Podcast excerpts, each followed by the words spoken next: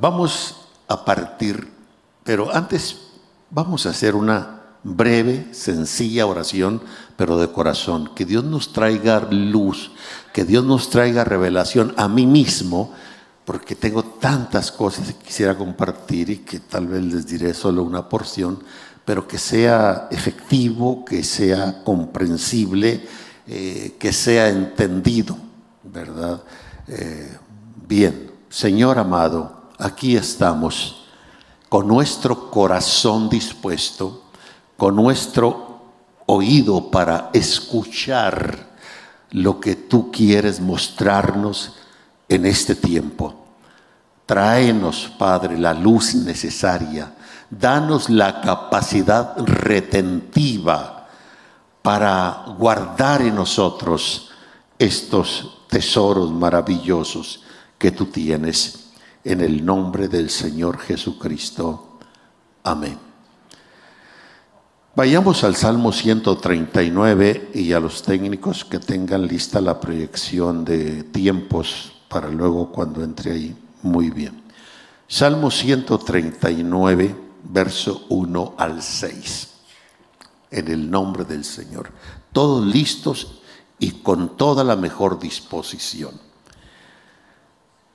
Oh Señor, tú me has examinado y conocido. Tú has conocido mi sentarme y mi levantarme. Voy a ir pausando solo para crearnos conciencia y que a nadie le parezca una exageración. Lo que después vamos a ver, vamos a oír y vamos a ministrar inclusive. Tú has conocido mi sentarme y mi levantarme. En términos así llanos, Dios sabe cuántas veces cada uno de nosotros y cada bestia del campo se acostó o se sentó y se levantó durante el día. Cosa que yo estoy seguro que si le pregunto a cualquiera de ustedes, y me pregunto a mí mismo, ¿Cuántas veces me he sentado y parado hoy? No sé. Y no sé porque no los he contado y si los conté perdí la cuenta porque me distraje y porque además son cosas que para mí no tienen relevancia. Pero Dios no fuera Dios si a Él se le escapa tan solo el suspiro o el respirar de alguien. Él es omnisciente, uno de los atributos que solo le pertenecen a Él. Él todo, todo, todo lo sabe. Y si todo lo sabe, entonces, Él sabe cuántas veces yo me siento, cuántas veces yo me paro, cuántos pasos he dado. Él lo sabe todo. Ese es Dios. Que yo no esté consciente de ello, eso es otra cosa. Pero a Dios no escapa nada. Y luego dice, has entendido desde lejos mis pensamientos. Parafraseado ese versículo, Él sabe lo que yo pienso. Es más, antes de que yo piense algo, Él ya sabe que yo voy a pensar. ¿Qué escapa a Dios? Nada. Por eso a veces somos unos bobitos, unos tontitos, el querer escondernos para hacer algún pecado, fechoría, sinvergüenzada, de cosas que sabemos que son indignas y que no agradan a Dios, como si Dios no me, no me viera, no me oyera, no conociera. Si estuviéramos conscientes tan solo de eso que hemos dicho, seríamos más cuidadosos con nuestra vida cristiana, con nuestro proceder. Bien, verso 3, has escudriñado mi andar y mi reposo, y todos mis caminos te son conocidos. Pues aún no está la palabra en mi lengua. He aquí, oh Dios, tú la sabes toda. Este es Dios. Sabe qué voy a pensar, sabe qué voy a hablar y sabe lo que voy a pensar antes de que lo piense, sabe lo que voy a hablar antes de que lo diga, sabe cuándo me senté y cuándo me levanté, cuándo me acosté, el tiempo, todo, todo lo sabe, nada, nada escapa a Dios. El verso 5, detrás y delante me rodeaste y sobre mí pusiste tu mano. Tal conocimiento o tal comprensión, dice el verso 6, o tal entendimiento es demasiado. Estoy maravillado porque todo ello es demasiado para mí. Alto es, tan alto que es infinito, yo no lo puedo comprender. Este es otro de nuestros problemas aún de nosotros los cristianos, que todo lo queremos razonar de acuerdo a nuestra capacidad. Y a veces nuestra capacidad es la capacidad del cerebro de un moyote. Y somos prestos para juzgar. Eso me gusta, eso no me gusta, eso es de Dios, eso no es de Dios. ¿De veras tienes esa capacidad? De discernir qué es de Dios, qué no es de Dios? ¿Y tú crees que Dios va a actuar de acuerdo a tus gustos? Como las tonterías que decimos después de que salimos de un culto. ¿Te gustó el culto? No, no me gustó.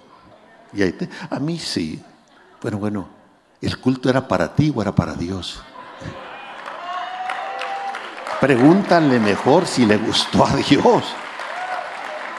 Y tal vez el primer reprobado seas tú por criticón, porque en lugar de venir a lo que se viene a un culto, pues veniste a criticar.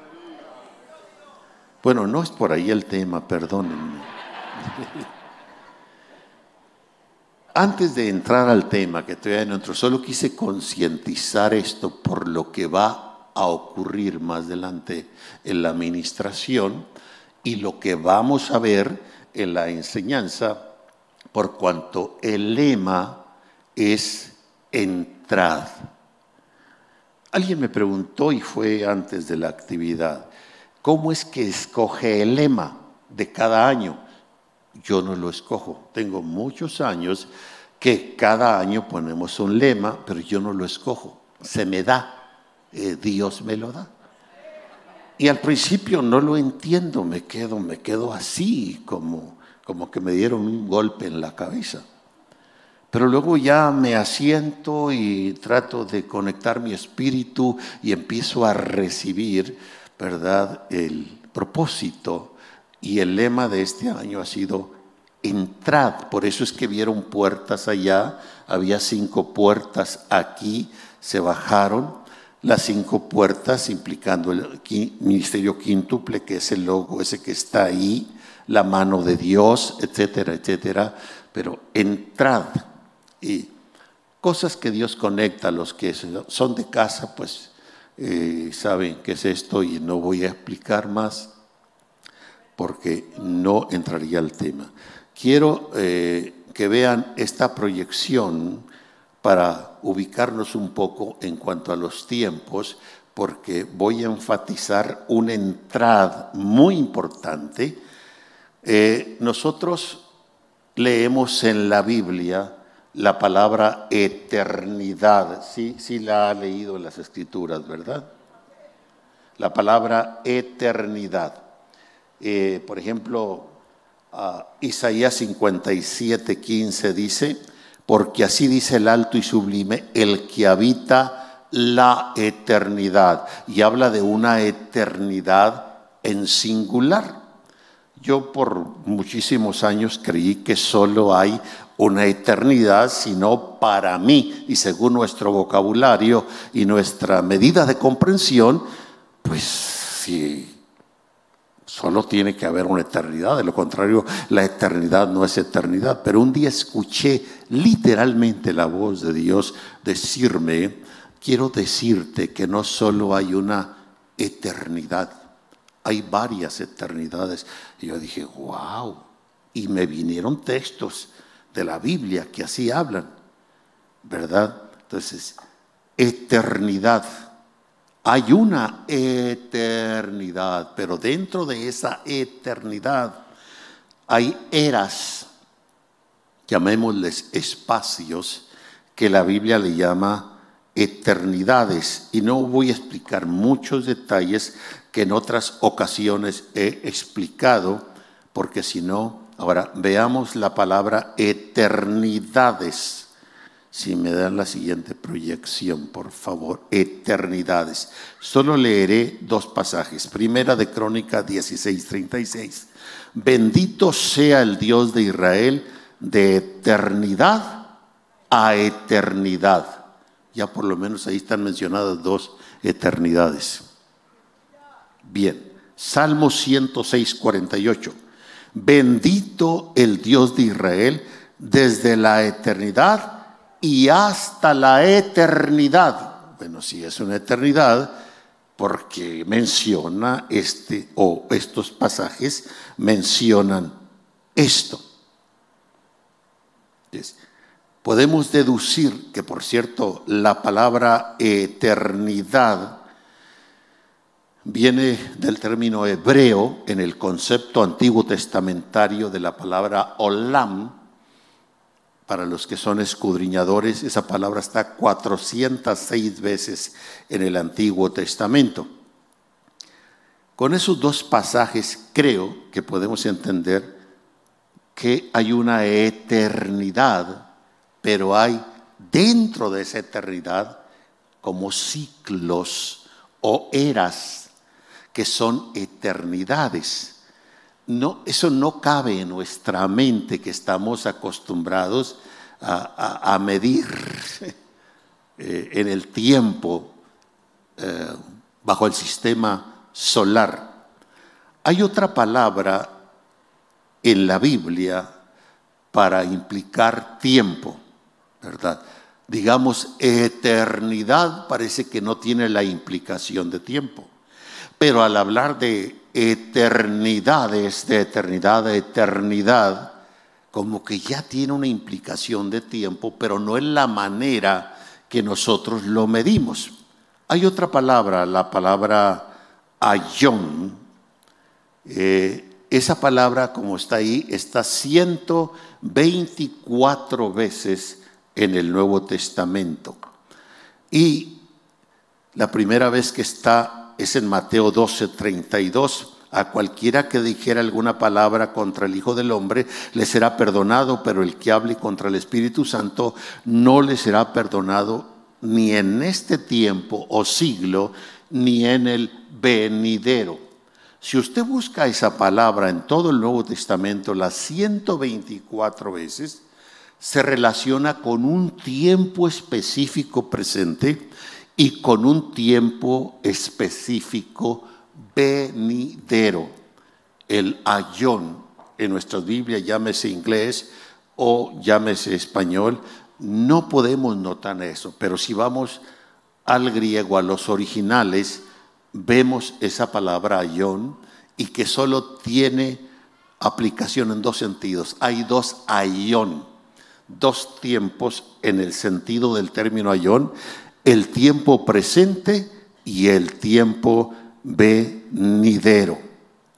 Y eh, Marcos capítulo 10, verso 30, que no reciba cien veces más ahora en este ayón, en este tiempo, casas, hermanos, hermanas, madres, hijos y tierras, con persecuciones, y en el ayón o siglo, tiempo venidero, la vida eterna. Bien.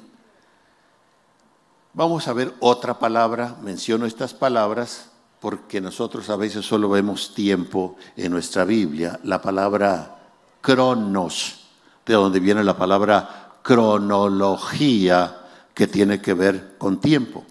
La palabra cronos está 54 veces en el Nuevo Testamento. Y Vamos, eh, la primera vez está en Mateo 2.7, no voy a leerlo porque me acortaría todo lo demás, aunque tengo dos horas, gracias a Dios. La última vez está en Apocalipsis 23 y el último texto es 22, 5. Cronos es una palabra que implica tiempo, tiempo, el tiempo, que por cierto hasta hoy en día trae de cabeza a los grandes científicos como que no tienen más en qué ocuparse, desde el descubridor de las leyes gravitacionales, Isaac Newton, él se hizo la pregunta, ¿de dónde viene el tiempo y hacia dónde va? Porque lo cierto es que el tiempo viene y llega y pasa de manera inalterable. Eso dijo el gran científico Isaac Newton. Muchos años después, otro gran científico, Alberto Einstein, que es llamado el padre de la explosión del conocimiento, él dijo, no, creo que el tiempo sí lo podemos alterar. Y luego de ahí viene la formulita de esa de que energía igual a la mesa por la velocidad al cuadrado.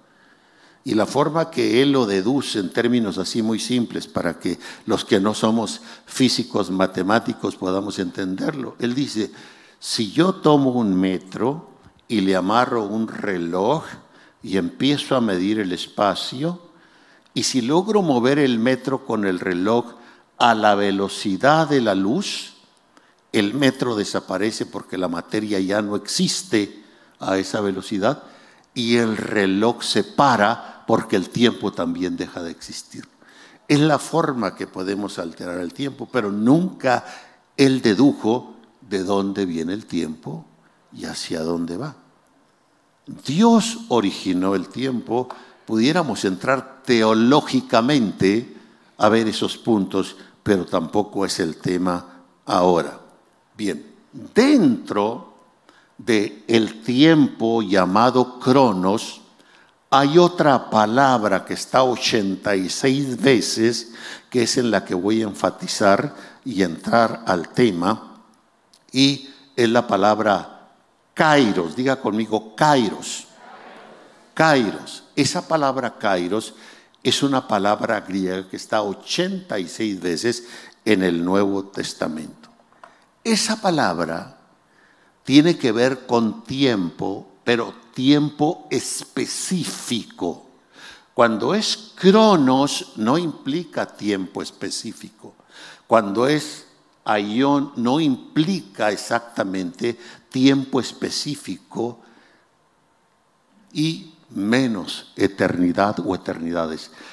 Pero cuando encontramos dentro del texto y el contexto nuevo testamentario la palabra kairos implica un tiempo, un periodo de tiempo, como si fuese una generación. Estamos más familiarizados con el término generación. Somos parte de una generación, una generación que ya pasó, una generación que viene. Bueno, pues en el ámbito espiritual, Dios determinó manejarse, tomando en cuenta lo dicho anteriormente, por los kairos, los kairos. Pero además, dentro de los kairos existen espacios, como vamos a verlo textualmente, por eso están esas bolitas ahí, ¿no? Ahí tenemos el kairos, que son tiempos específicos, pero esos son como si fueran espacios en los Kairos. Por ejemplo, nosotros aquí estamos reunidos y somos, estamos participando dentro de este Kairos que nos ha tocado vivir. Pero este suceso es un espacio, un tiempo específico. Para nosotros quizá era desconocido estar aquí en esta hora en esta fecha y en este tiempo. Pero usted cree que Dios no sabía de esta reunión aún desde antes de la fundación del mundo? Claro, si no, no fuera Dios. ¿Usted cree que, por ejemplo, si alguien tiene esa capacidad de Dios de poder entrar al ámbito espiritual y ver ese espacio en este Kairos, pudo haber visto esta reunión y hasta habernos dicho hace un año, dos años, tres años, y ahí estaba la hermana, la pastora Dulce, enfrente, y estaba Abdiel también, porque así como se ve aquí, cuando se entra al ámbito espiritual, allí no existe el tiempo como nosotros, y se ve eso. Y es, pues, donde ahí quiero entrar ahora sin entrar en más detalles más que el que se entienda el punto que acabo de mencionar. Entrad, entrad. Y para facilitarnos la comprensión de lo que quiero seguir mencionando, hay dos reinos sobre este mundo, sobre esta tierra presente el reino de Dios y el reino de Satanás. El reino de luz, el reino de tinieblas. El bien y el mal. La verdad o la mentira. Nadie puede negar eso. Y el ser humano, o nos movemos dentro de un reino que es el de Dios, con la verdad, en luz, en la justicia, en el gozo que produce este reino o nos movemos acá, en el otro reino. Los que estábamos acá y venimos a Cristo, estamos bien claros cómo nos trasladó del reino de las tinieblas al reino de luz. Cómo nos trasladó de este reino al reino, como dice Pablo, de su amado Hijo. ¿Sí estamos claros en eso? Muy bien. Cuando entramos al reino de Dios, la única manera de entrar a Él es volver a nacer, como dice Juan 3, de agua y del Espíritu. Y como dice Pablo, ¿verdad? A los Gálatas, que en Cristo Jesús nada vale ni la circuncisión ni la incircuncisión, sino la nueva criatura. De modo que si alguno ya está en Cristo, nueva criatura es. Ese nuevo nacimiento se realiza entrando dentro del reino y eso nos da, ¿qué lo hace ser usted ciudadano de determinado país? Fundamentalmente porque allí nació. Y cuando usted nace de nuevo en el reino, es ciudadano del reino. Entonces, y para entrar ahí, entonces tenemos que entrar bajo la experiencia del nuevo nacimiento de agua y del Espíritu. Esto es entrar por la puerta. Es lo que el Señor dijo en Juan 19. Yo soy la puerta. El que por mí entrare será salvo. Entonces, entrará y saldrá y hallará pastos.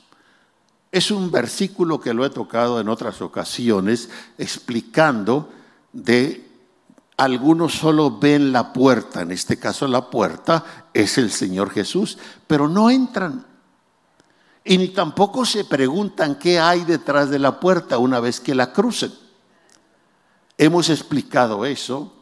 Hay tres cosas fundamentales cuando entramos por esa puerta. Entrará y saldrá es una que implica libertad. Lo otro será salvo, que es lo más importante.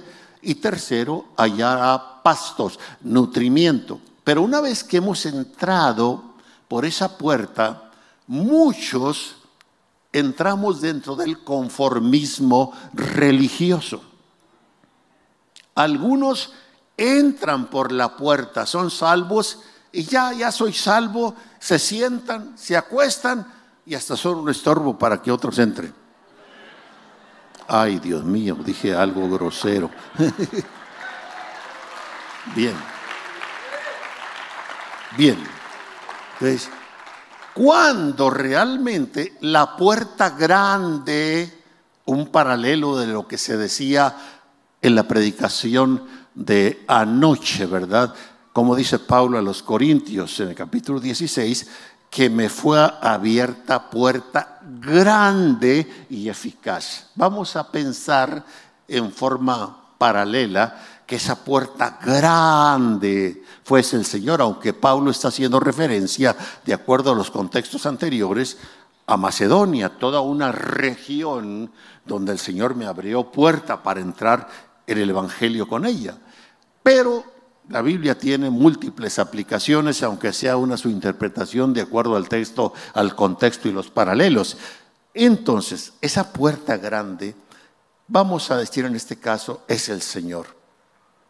Entramos por ella. Pero ¿qué no habrá otras puertas una vez que estamos dentro del reino? Claro que sí. Entonces, una puerta es la que sirve para entrar o para salir. Una puerta es usada para distinguir lo que por ahí pasa y para que muestre identidad lo que está entrando o lo que está saliendo. Una puerta se utiliza también para contabilizar o cuantificar lo que está fuera o lo que está dentro, lo que tiene que entrar y lo que tiene que salir. Por eso el Señor, al decir que Él es la puerta, también establece que entrará y saldrá, hablando de que los judíos primeros, porque los primeros cristianos fueron judíos, por ahí salieron, pero a la vez los elegidos por ahí entraron. Entonces, el Señor nos invita a entrar por la puerta y luego nos dice que hay tras la puerta. Hay vida, hay libertad y hay pastos. Maravilloso, Señor, por ello.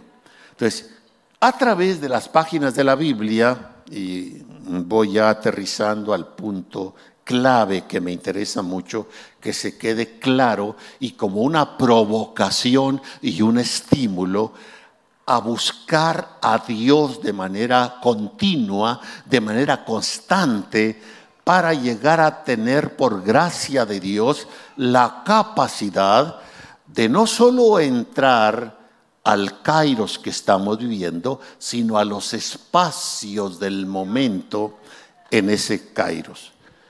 Estas cosas yo las fui recibiendo en revelación progresivamente.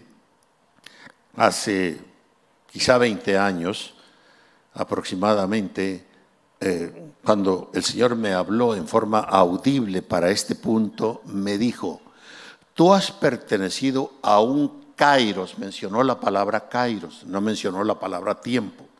Tú has pertenecido a un kairos que en mí propósito ya pasó. Has entrado a otro Kairos nuevo. Pero aunque has pertenecido a este Kairos, te he elegido para que pases a este otro Cairo con esta nueva generación como padre, como mentor, como apóstol y maestro para las naciones. Yo entendía quizá un 30% de lo que estaba oyendo, hasta que me fue cayendo el 20 por gracia de Dios y la revelación en esto. Y pregunté hasta el año que había empezado este Kairos, etcétera, y gracias a Dios que se, se me dijo. Pero después me di cuenta que cada Kairos tiene espacios por los sucesos que van ocurriendo. Y nosotros, si solo nos conducimos de manera natural, como lo hacemos todos los seres humanos, siempre estamos en la expectativa, qué va a pasar mañana, qué va a pasar la semana que entra, qué viene el mes, qué viene el año, qué esto, qué aquello, eh, eh, porque estamos en eso. Pero si Dios nos faculta para entrar en el ámbito espiritual, y ver esos espacios en el Cairo, sabríamos qué va a pasar mañana, qué va a pasar la semana que entra, qué va a pasar. Eso es muy interesante. ¿Y quién no quiere saber eso? Déjenme les doy este ejemplo. Los profetas de casa, aquí hay varios hermanos y hermanas que tienen impresiones proféticas, pero oficialmente hay tres profetas en casa. Nos juntamos aproximadamente dos horas antes del culto los domingos.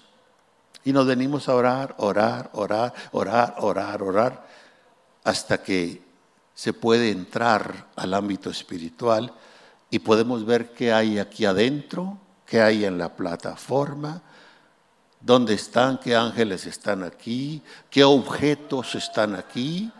Y eso nos dice qué va a pasar en el culto. Así que antes que el culto llegue, nosotros ya tenemos prácticamente un mapa de lo que va a suceder en el culto. Eso es entrar en esos espacios. Ahora, la Biblia habla de puertas, por ejemplo, las puertas del mar. El mar tiene sus puertas, aunque nosotros no las veamos físicamente, según Job 36.8. La Biblia habla de las puertas de la hija de Sión, según el Salmo 9:14.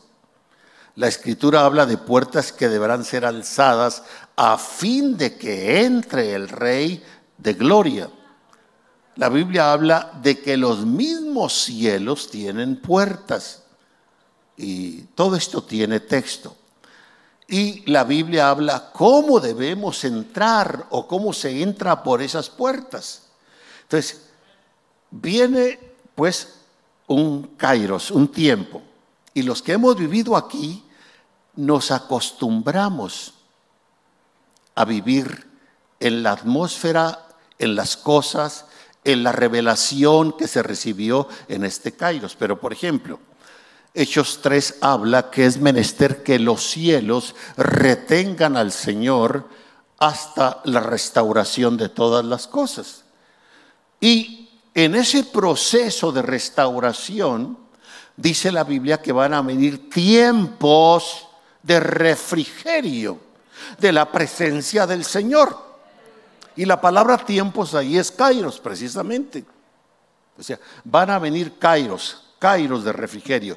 Lo que quiere decir de manera sencilla que viene un kairos y los que somos parte, nos tocó vivir en este kairos, hay se acostumbra uno a, desde las cosas físicas, desde las cosas electrónicas, se acostumbra uno a eso. Cuando viene el otro Kairos, el otro Kairos trae tiempos de refrigerio.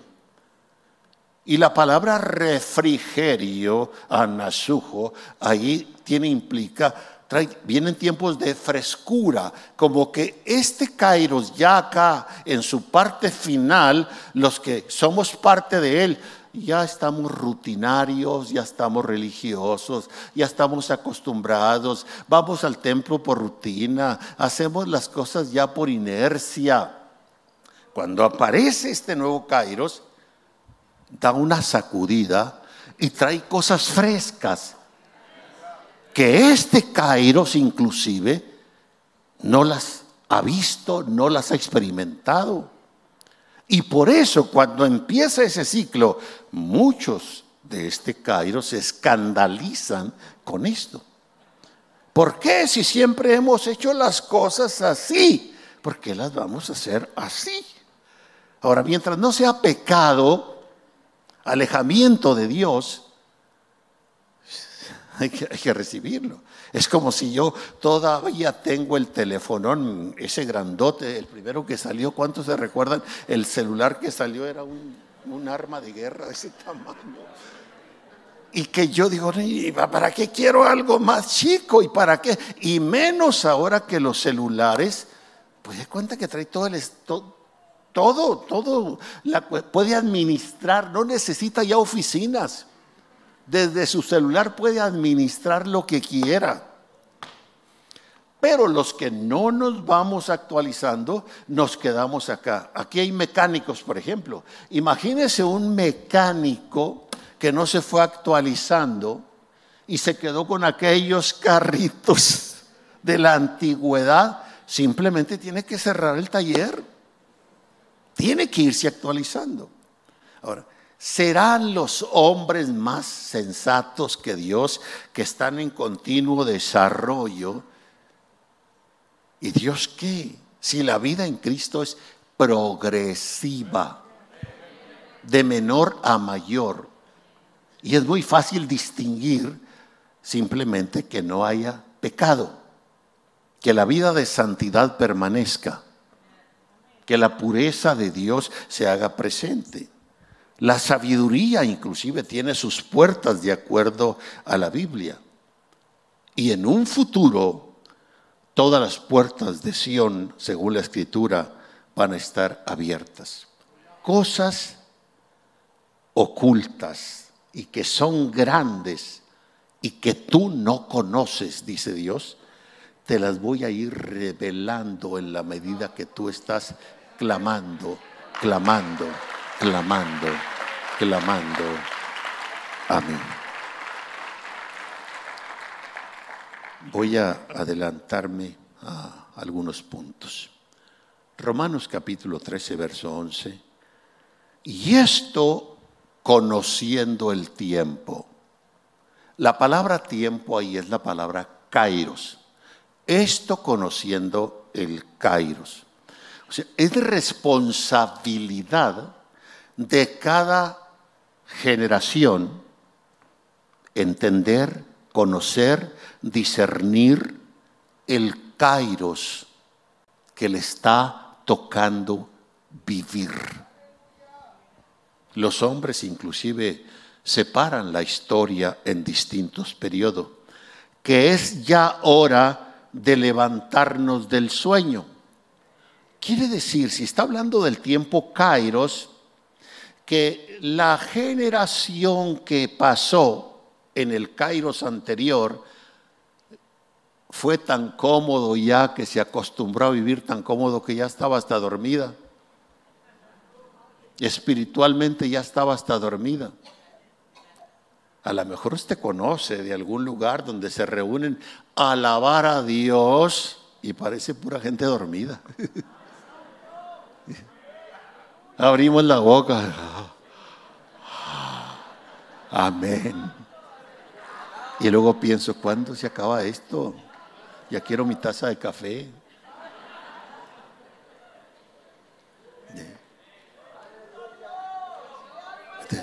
Conociendo el Kairos, que ya es tiempo de levantarnos del sueño. Quiere decir que la generación anterior entra en su kairos y luego toma al principio, es fervorosa por lo fresco, por la unción, por lo que recibe de Dios. Se va, se va, se va, se va, se va, se va, se va, se va, hasta que se duerme. ¿Y qué va a hacer Dios? Traer un nuevo kairos y despertar a los que quieran despertar del el kairos anterior.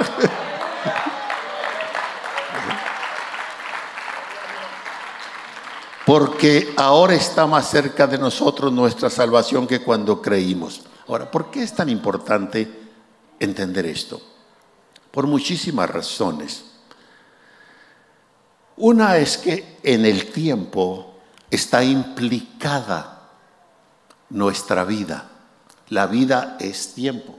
He explicado esto en algunas ocasiones, no voy a pedir dinero, así que no se asuste, pero, por ejemplo, hay quienes dicen, ¿por qué dinero? ¿Por qué tenemos que poner dinero? ¿Por qué dinero? Bueno, mira, es que el dinero no nos cae así literalmente del cielo. El dinero no lo cogemos por ir a robar un banco. El dinero que es de lo más honroso es resultado de tiempo invertido para obtener ese dinero. Pero no solo el tiempo, ahí están mis fuerzas, ahí están mis capacidades, ahí están mis habilidades invertidas. O sea que yo estoy ofreciendo parte de mi vida, que es lo más importante, más todas las habilidades que están en mí, y el resultado es tener dinero. Por eso el dinero es muy importante para Dios, porque Dios no está viendo el dinero propiamente, está viendo la honra que le ofrecemos a través del dinero. Y para Dios es tan importante esa honra ofrecida a través del dinero porque Dios sabe que ese es el resultado de vida, de una parte de la vida que usted invirtió, de sus capacidades, de sus habilidades, de sus esfuerzos. Y por eso es importante el dinero. Así que nadie diga, no, el dinero, qué importante. No, sí es importante. Y si no, ¿por qué lo llora tanto? Bien, Efesios 5, 15 al 17. Efesios, ay, perdón, ya se me fue el tiempo. Uf, vamos a hacer una pausita, ¿no? Porque estoy menos que a la mitad del camino, pero sí me van siguiendo en esto. Ok, a mí no me gusta predicarle las sillas. Eh, a ver, ¿dónde están los músicos? Despiértenos, por favor, un poco.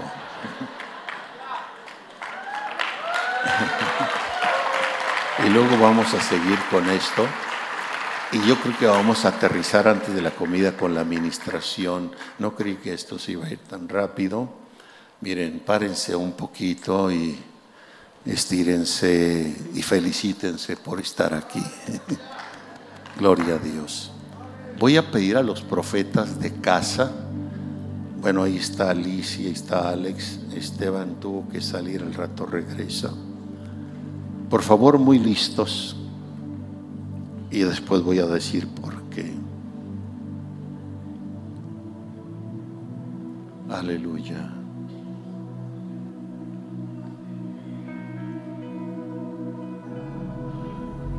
Vamos a elevar nuestras manos esta mañana. En un Kairos Dios nos dio este canto que tiene ADN de esta casa.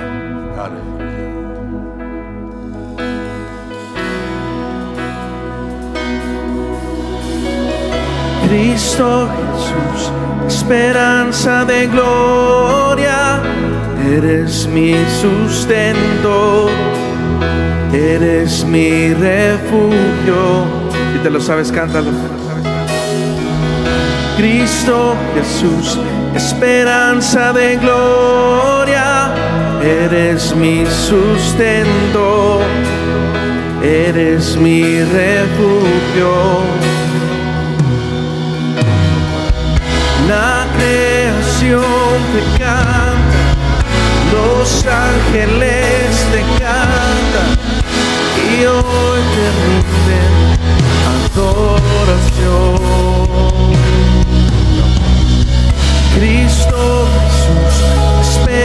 Esperanza de gloria, eres mi sustento, eres mi refugio.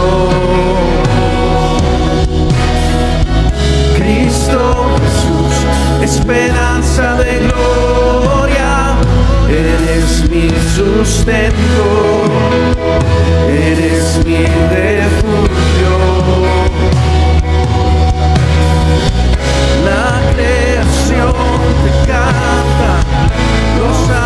Ángeles te cantan, y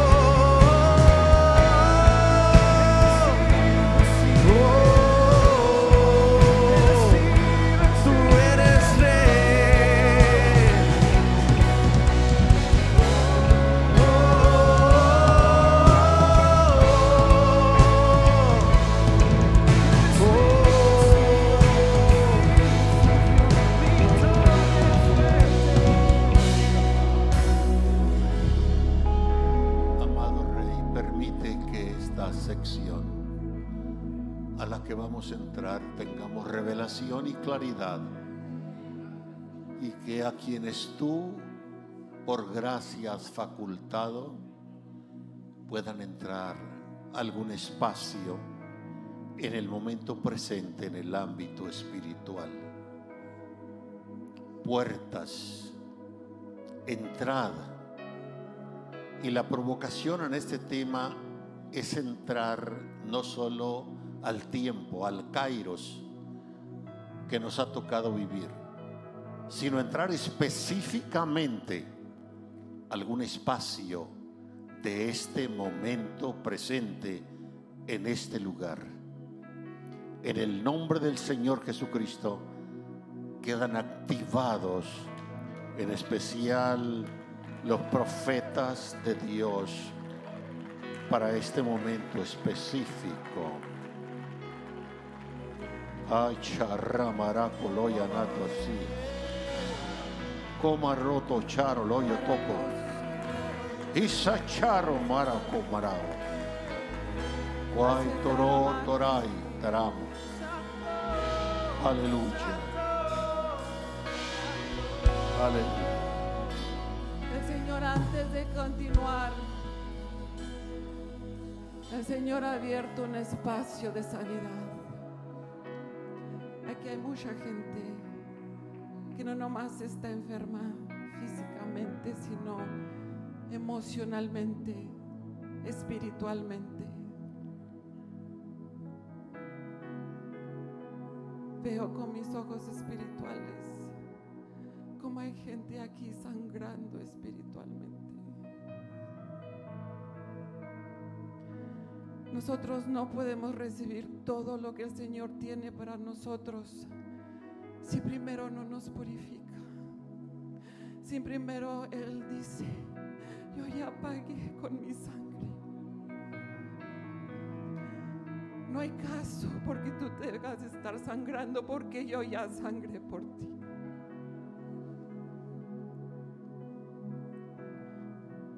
¿Quién quiere ser sanado? El Señor me mostró cómo llegaron ángeles a mediación de aquí. Esos ángeles abrieron puertas, puertas de sanidad. Lo único, lo único que el Señor dijo, entrad, entrad. Yo no puedo sanar a usted, pero el Señor lo puede sanar. Yo no lo puedo ir a agarrar de la banca, porque el Señor dice, tú tienes que entrar. Estos espacios no se abren todos los días. Les voy a pedir a las sugieres que quiten las divisiones, por favor. Yo veo especialmente 10 puertas aquí en la parte del medio. Antes de entrar a las puertas, yo veo cómo hay zapatos de- de- delante de las puertas. Eso quiere decir que aún su calzado tiene que ser cambiado, porque ya están gastados. Si el Señor lo quiere llenar de pies a cabeza, de pies a cabeza, quien tiene la necesidad de entrar a una sanidad eterna, a una sanidad emocional, a una sanidad espiritual, a una sanidad física. Para Jesús, para Jesús. Aleluya. En tu nombre, Padre Santo, en este momento, tú ves a tus siervos y a tus siervas con esta hambre de ser sanados. Y yo activo estas puertas y yo activo a estos ángeles. Y en el nombre de Jesucristo, como tu profeta, esta sanidad es obtenida por cada sierva y cada siervo que pasó a ese altar y decir,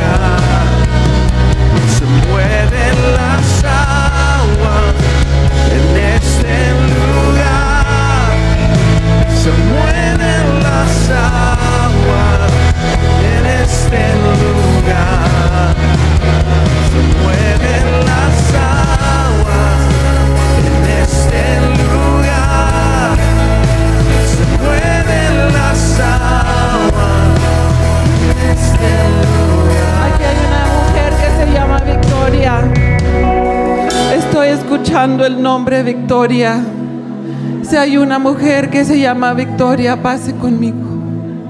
Pase conmigo. Victoria, una mujer que se llama Victoria. Si hay una mujer aquí, pase, que se llame Victoria.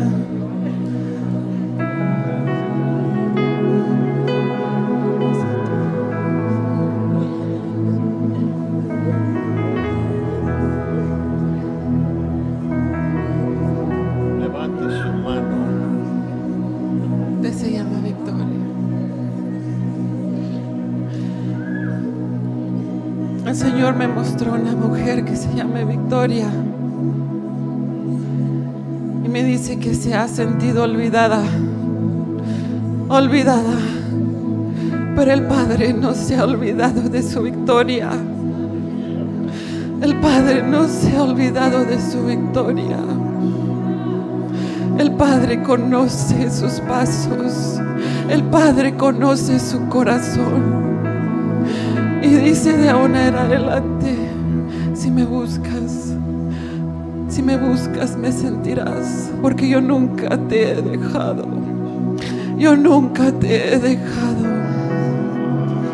En el nombre de Jesús, tu presencia en su vida, Padre Santo, su presencia en tu vida, Jesús. Que nunca cese de sentir tu amor nunca cese de sentir tu cariño. Y así como le dice a Victoria, usted tome esta palabra. El Señor conoce a sus hijos. El Señor conoce a sus hijos. Y si simplemente le decimos, papá, necesito un abrazo tuyo en este momento. Papá, necesito que me digas para dónde ir. Papá, necesito que me ayudes con mi familia. Él Él oye, y que oír, Él responde,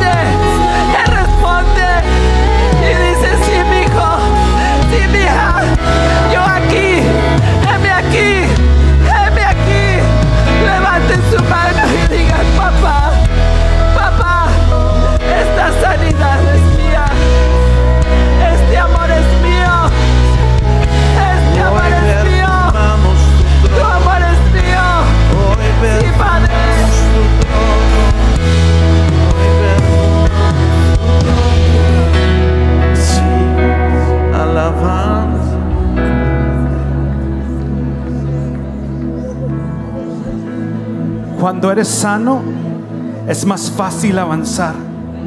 Es más fácil avanzar dentro del reino de Dios. Y en esa hora yo veo unos zapatos, pero unos zapatos encendidos en fuego. Y hay varios de ustedes que van a sentir fuego sobre sus pies. Viene un aceleramiento sobre sus pies. Viene un aceleramiento sobre sus pies. Viene un aceleramiento sobre sus pies. Y como nunca antes, como nunca antes, van a ver el tiempo de Dios sobre su iglesia, sobre su casa, sobre sus hijos. Hay fuego sobre tus pies. Tus pies se sentían cansados esta semana, este mes. Tus rodillas empezaban a dolerte,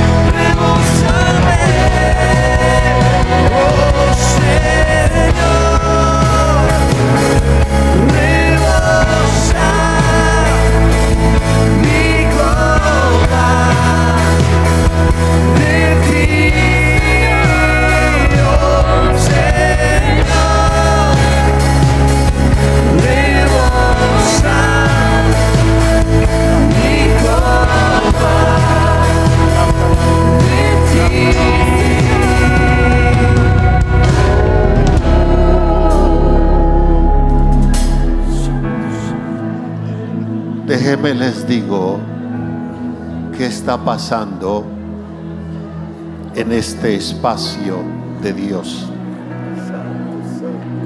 Todavía quedan muchos zapatos. Unos son de oro, otros son de plata. Exactamente cuando la profeta Alicia intervino yo estaba para retomar el tema de Efesios 5:15 cuando dice, mirad pues con diligencia cómo andéis. Necesitan muchos de los que están aquí y necesitamos, yo diría también, porque siempre quiero caminar en que mi vida se vaya perfeccionando en Cristo ser mejor para la gloria de Dios.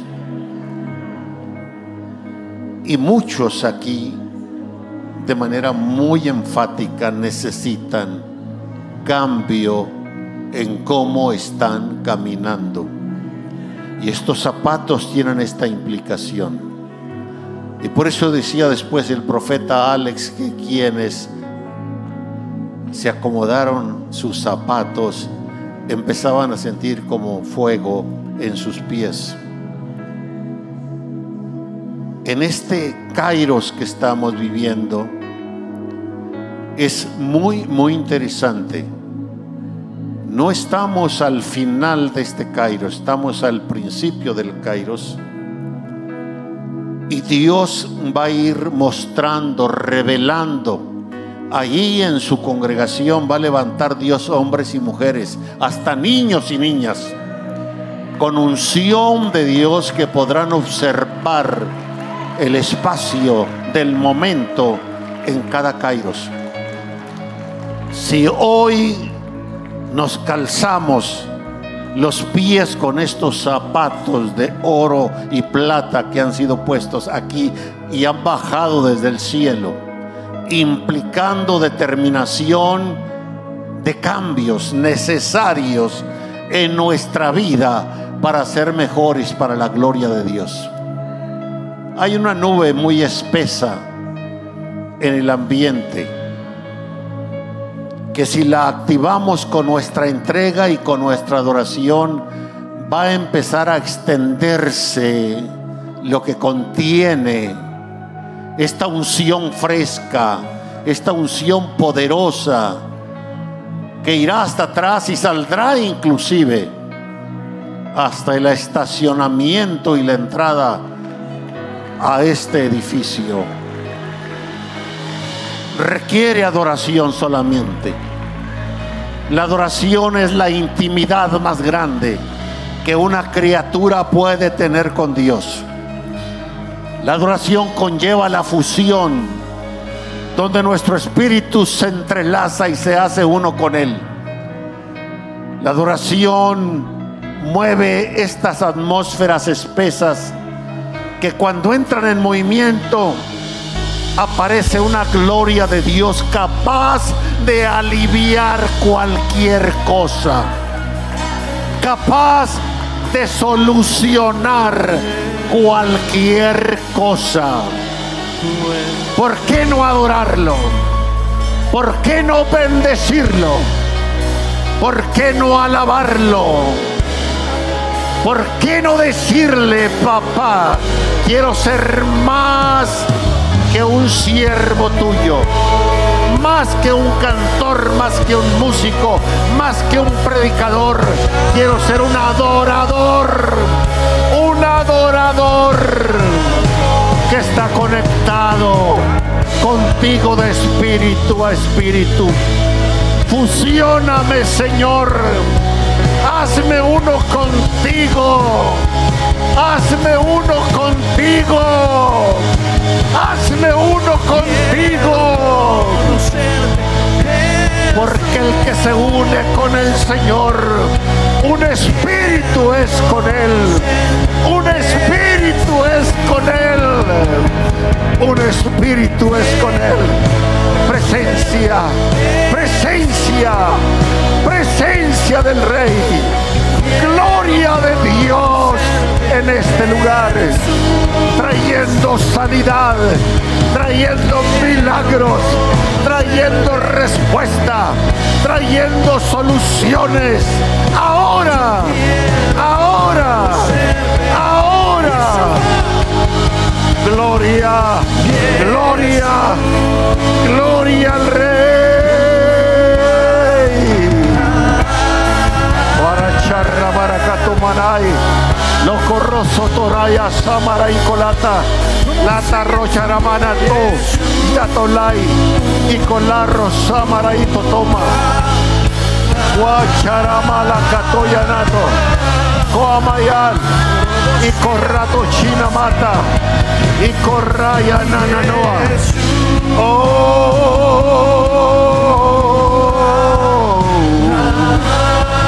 Socaramao, socoramao, sacaramao, socoramao, sacaramao, cosa taino, roto choroto la manala y a toto toro colai, y cosata chara vaya tatara.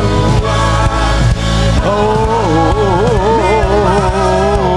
maray, maray, maray, maray, maracalaulay, maracalaulay, tora manay, esto por acá, gosicarro, cora matao, cocharamalao,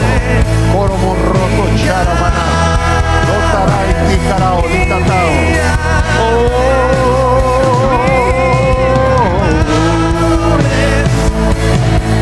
Samurai Samurai Samurai Draco Samurai Tolopola Italia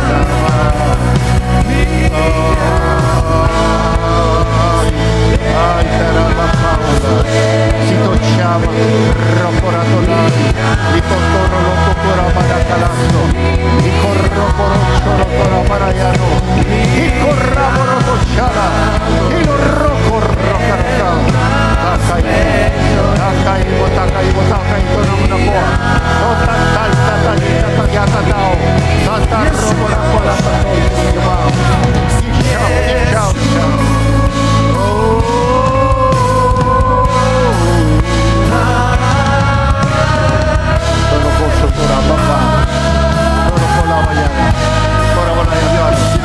cora con la la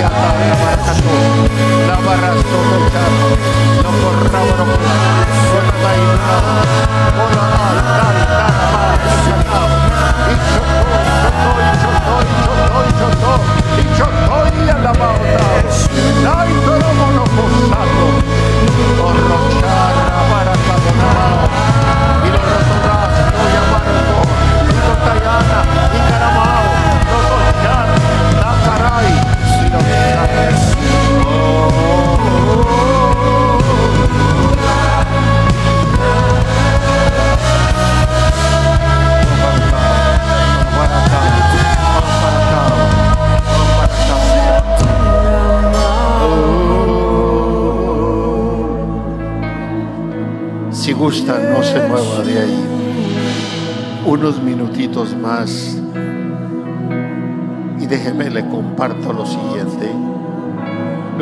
profeta Esteban nos va a comentar qué ve en el espacio donde Dios le ha permitido entrar. Mirad. Mirar no es lo mismo que ver uno ve por razón natural y puede estar mirando sin conectar ni siquiera el entendimiento, la mente a lo que mira. A veces se queda uno así ido, solo viendo. Y le preguntan de repente, ¿qué estás mirando? Nada. ¿Cómo que nada? Mirad es una contemplación específica. Dios dice, mirad a mí. No dice, ved, mirad a mí y sed salvos todos los términos de la tierra, porque yo soy Dios y no hay más. Y el apóstol hablando del Kairos que él le tocó vivir, dice, mirad pues con diligencia. Diga conmigo diligencia diligencia. Dios está pidiendo diligencia. Que ya dejemos la comodidad, la distracción. ¿Cómo nos han embobado estos aparatos? Diligencia. ¿Diligencia para qué? ¿Cómo andéis? ¿Cómo vivís? Ya basta de vivir como necios. Es tiempo de mirar y empezar a vivir como sabios. ¿Qué caracteriza a la gente sabia? Utilizan bien el tiempo, aprovechan bien el tiempo. Si hay algo que ya no regresa a nosotros es el tiempo. Podemos perder dinero, gastar dinero y el dinero puede venir, podemos perder el carro, la casa, todo puede venir, el tiempo ya no regresa aprovechando bien el tiempo. Esa es la primera y más importante característica de los hombres y mujeres sabias, que al entender el kairos que están viviendo, procuran aprovechar bien el tiempo. No seáis insensatos, lo dice el texto. No seáis insensatos sino entendidos. ¿Cuál es la mejor manera de aprovechar bien el tiempo? Siendo entendidos de cuál sea la buena voluntad del Señor. Esa es la mejor manera de invertir el tiempo. Cuando vamos asimilando la voluntad del Señor en nuestra vida y el propósito por lo cual estamos aquí. Y enfatiza, yo pues preso en el Señor, os ruego que andéis o que viváis como es digno de la vocación con que fuisteis llamados. Ahora, rápido déjeme, le enfatizo con dos, tres pasajes de la Biblia. Cuando podemos entrar al mundo espiritual, y vemos el Kairos donde estamos viviendo y vemos los espacios que Dios nos permite ver. Por ejemplo, este es un espacio en el Kairos que estamos viviendo. Ejemplo, dice también creyó Simón mismo y habiéndole bautizado estaba siempre con Felipe y viendo las señales y grandes milagros que se hacían, estaba atónito. O sea, Simón el mago, todos conocen la historia. Ya era un hombre converso, ya era un hombre bautizado inclusive. Y pudiéramos decir que ya era un hombre salvo en lo físico parece que todo es normal y este hombre está igual que nosotros. Pero aparece el apóstol Pedro y mira hacia Simón y le dice, en hiel de amargura y en prisión de maldad, veo, veo que estás. Pedro estaba viendo el ámbito espiritual, estaba viendo ese espacio y está viendo a este hombre en una prisión de maldad. Era un espacio del momento. Hechos 27, 10. Pablo, estando en aquella embarcación y rumbo a Roma, dice, varones, veo que la navegación va a ser con perjuicio y mucha pérdida. Todavía no empezaba la cuestión, pero Pablo entra al espacio del Kairos del momento y advierte por ello diciendo, veo que la navegación va a ser, va a ser a futuro, pero yo ya lo estoy viendo. ¿Si entiende los espacios? En el Kairos. Éxodo 26, 30. Y alzarás el tabernáculo conforme al modelo que yo te he hecho ver en el monte. Moisés no erigió el tabernáculo ni los instrumentos que ahí estaban. Hubo hombres expertos que lo hicieron, pero Moisés como si fuera un gran arquitecto les fue especificando detalle por detalle. ¿Por qué? Porque antes de hacer el tabernáculo aparece el espacio en el Kairos que vivió y él vio en el ámbito espiritual lo que se habría de hacer. Deuteronomio 3:27. Sube a la cumbre del Pisga y alza tus ojos al oeste y al norte y al sur y al este y mira con tus propios ojos porque no pasarás el Jordán. Por gracia de Dios yo he estado muchas veces sobre este monte. Intencionalmente me paro y miro hacia Jericó y veo hacia la tierra de Israel y alcanzo a ver muy poco, aunque traiga mis lentes. Y no me queda la menor duda que si Dios le permitió a Moisés subir al monte y ver toda la tierra de Israel, de norte a sur, de este a oeste, es porque lo metió en el espacio del momento. Números 27, 12 y 13. Dios dijo a Moisés, sube a este monte Abirim y verás la tierra que he dado a los hijos de Israel. Y después que la hayas visto, yo he estado ahí, repito, muchas veces, digo, pues ¿cómo le hizo este hombre? Si yo no alcanzo ni a divisar muy a lo, no está tan lejos así, pero Jericó, que es la primera ciudad que se encuentra cruzando el Jordán, y no me queda la menor duda que Dios metió a Moisés en el espacio. Jeremías 1, 11 y 12. La palabra de Dios vino a mí diciendo, ¿qué ves tú, Jeremías? Y dije, veo una vara de almendro. Y en realidad estaba viendo una varita así de almendro físicamente o al preguntarle Dios qué ves, lo metió al espacio para que viera la vara de almendro. Y me dijo Dios, bien has visto, bien has visto.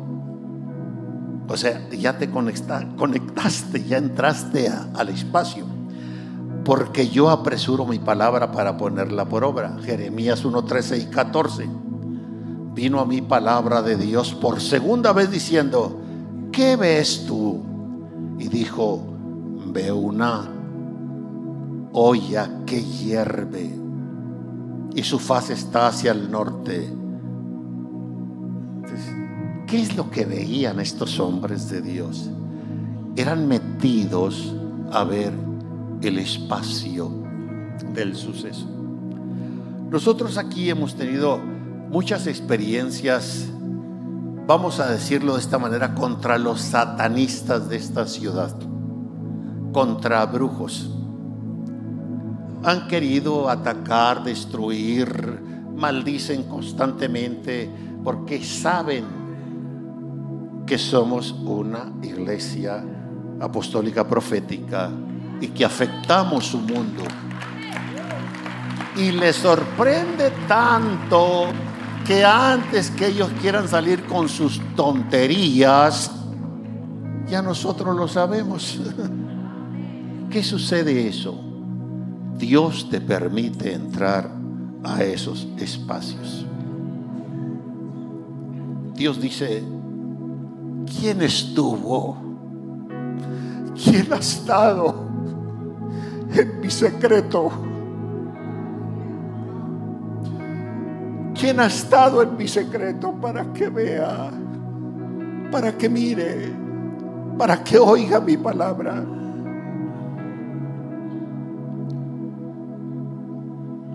¿Cuánto nos gustaría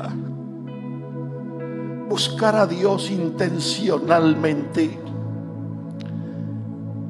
para que nos permita estar en sus secretos? En sus secretos hay tantas cosas. Yo iré delante de ti, dice Dios, y endereceré las tortuosidades, quebrantaré puertas de bronce y cerrojos de hierro haré pedazos. y te daré los tesoros escondidos. Antes de entregarnos esos tesoros escondidos y esos secretos muy guardados, tendrán que quebrantarse las puertas de bronce y los cerrojos de hierro. Porque saben ustedes que las riquezas, y estoy hablando de riquezas no solo espirituales, las materiales, el oro y la plata, no están en las manos de los cristianos, están en las manos de los impíos. Allá están. ¿Y acaso es de ellos? Están en la mano de los narcos. ¿Acaso es de ellos? No. Dios dice, mío es el oro, mía es la plata. Eso tiene que regresar a las manos de los santos, del pueblo de Dios, de los hijos de Dios. Pero en el ámbito espiritual, Satanás tiene puertas de bronce y cerrojos de hierro para según él dárselos a la gente que le sirve a él. No sé si decir algunas de las cosas que hemos experimentado en esto. Una vez estaba en un lugar donde estábamos bien seguros que ahí estaba uno de los tesoros más grandes del mundo. Pero estaba un ser angelical con nosotros y estaban demonios que guardaban el lugar y que según ellos los tienen guardado para darlo a la gente de ellos. Pero a mí se me dijo por ese ser angelical, no es el tiempo. Yo soy el encargado, me dice ese ser, de entregar esto en su momento. Y dentro de mí me reí de esos pobres demonios que solo se quedan como estatuas congeladas cuando aparece quien realmente tiene la autoridad. Ustedes son esa gente, esa gente de Dios. Yo iré delante de ti, enderezaré las tortuosidades, quebrantaré puertas de bronce y cerrojos de hierro, haré pedazos.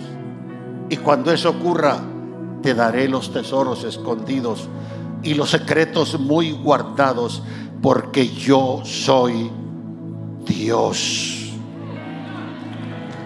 Vamos a caminar juntos, como dice el Salmo 55, 14, y comunicar entre nosotros los dulces secretos de Dios. Pero esos secretos de Dios son para los que buscan la comunión con Dios la comunión íntima de Dios es con los que le temen y ayer a ellos, a ellos hará conocer su secreto, su pacto. Cambia, mejora tu estilo de vida. Deja el viejo andar. Busca a Dios con integridad. Deja de hacerle al religioso pastores, modelemos para la iglesia donde Dios nos ha puesto un estilo cristiano digno de imitar.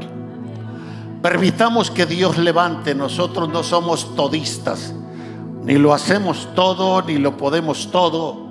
Hay otros hombres y mujeres y hasta niños que Dios está levantando y quiere levantar para colaborar en esta gran tarea de la expansión del reino de Dios. Profeta Esteban, ven. Vamos a cerrar con esto.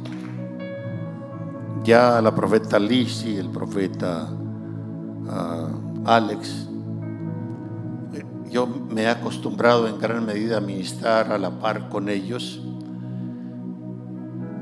y hemos dicho al Señor que nos permita ver algo en esos espacios que pertenecen a ese Kairos que estamos viviendo. Hay algo que compartir de haber entrado a un espacio. ahorita que el apóstol hablaba acerca de cómo las riquezas que están allá en el mundo, la realidad es que son esas riquezas para los hijos de Dios. Yo ayer en la noche, yo escuché esto de parte de Dios. Yo en este tiempo empiezo a restaurar. Yo empiezo a restaurar las riquezas de los hijos de Dios.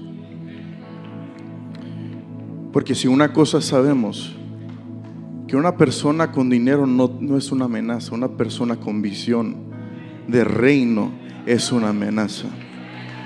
Y es por eso que por tanto tiempo el enemigo ha querido detener y poner obstáculos hacia con sus hijos de lo que realmente nos corresponde. Pero en este tiempo hay gente que no se va hasta que sabe, que sabe, que sabe. Que yo no me voy hasta que yo me voy con lo que Dios me ha prometido hacia conmigo. Y yo sé que en esta actividad, en este congreso, hay gente que va a declarar que yo ya no voy a ser el mismo. Porque sabemos que necesitamos las riquezas que están allá afuera. Porque aquí hay visión, aquí hay propósito y aquí hay algo muy exquisito del cielo. Me atrevo a decir que en la ciudad que tú estés, gente empresaria va a venir hacia contigo, pastor, porque necesita algo, necesita una palabra del cielo. Y tú, tú tienes esa palabra en tu boca. Entraremos a esos espacios. Entraremos a esas oficinas. Entraremos a esas empresas con una palabra del cielo